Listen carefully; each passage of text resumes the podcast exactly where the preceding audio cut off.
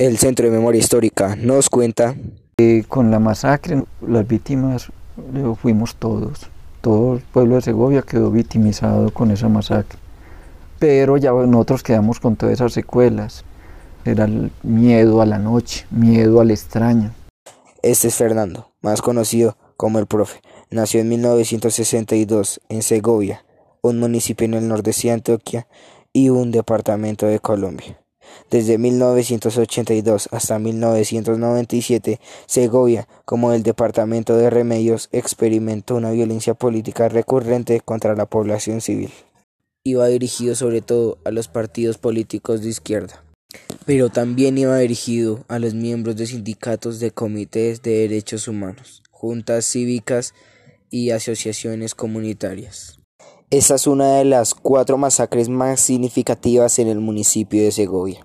Se trata de la masacre del 11 de noviembre de 1988, donde una alianza conformada por miembros del ejército, policías, paramilitares y civiles, 46 personas fueron asesinadas y 60 fueron heridas.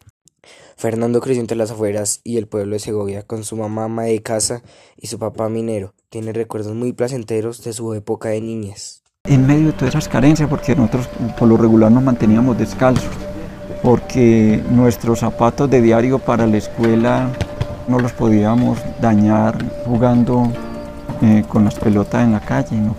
Era todo una libertad y una tranquilidad. No del todo, porque se acuerda de la primera vez que experimentó la violencia.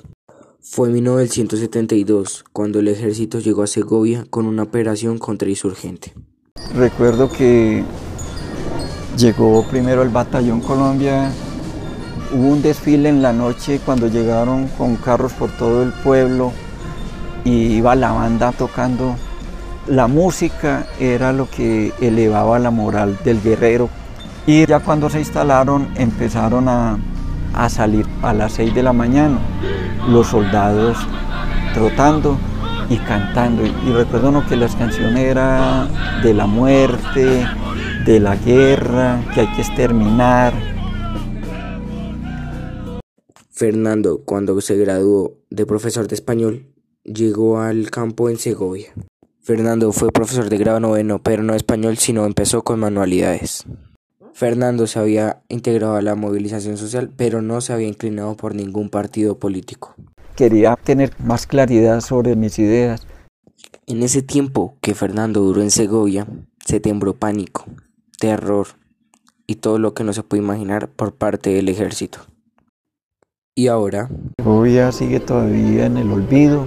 Muchas de las personas viven para el momento, uno de los municipios más contaminados por mercurio. Es mucha riqueza, pero poco desarrollo, donde la violencia ha estado presente constantemente. Y es que la violencia no para. En solo los primeros seis meses del año 2012 murieron aproximadamente 180 personas a manos del ejército en los alrededores de Segovia. Y esto no se olvidará, esto queda en la memoria de todos los habitantes de Segovia y sus alrededores.